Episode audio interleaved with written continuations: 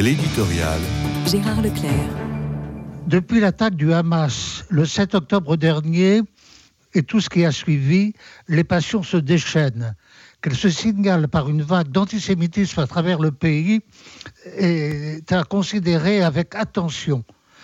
La première ministre, Elisabeth Borne, a indiqué que plus de 850 incidents ont eu lieu et près de 6000 signalements en ligne ont été réalisés. On saurait donc sous-estimer ce qu'on est bien obligé d'identifier comme une accumulation de haine contre une partie de la population, la communauté juive.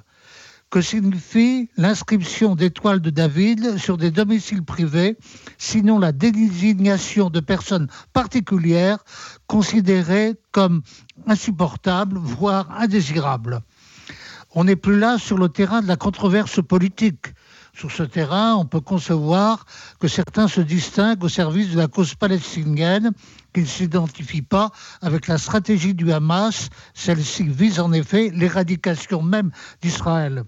C'est vrai qu'il y a une question essentielle qui est celle de la coexistence de deux peuples.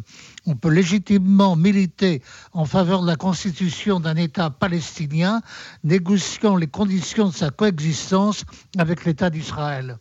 Mais tout change de nature lorsqu'on passe d'une revendication politique à une attitude d'exclusion, celle qui suppose insupportable l'existence même d'un peuple honni.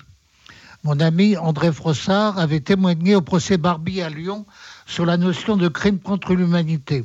Il y a crime contre l'humanité, disait-il, lorsqu'on tue quelqu'un sous le seul prétexte qu'il est venu au monde et lorsqu'une tentative de destruction psychologique précède la mise à mort. Je crains qu'avec la vague antisémite actuelle, nous en soyons à cette tentation de destruction psychologique. Les personnes désignées par les tags antisémites sont indésirables et objets de haine. C'est gravissime.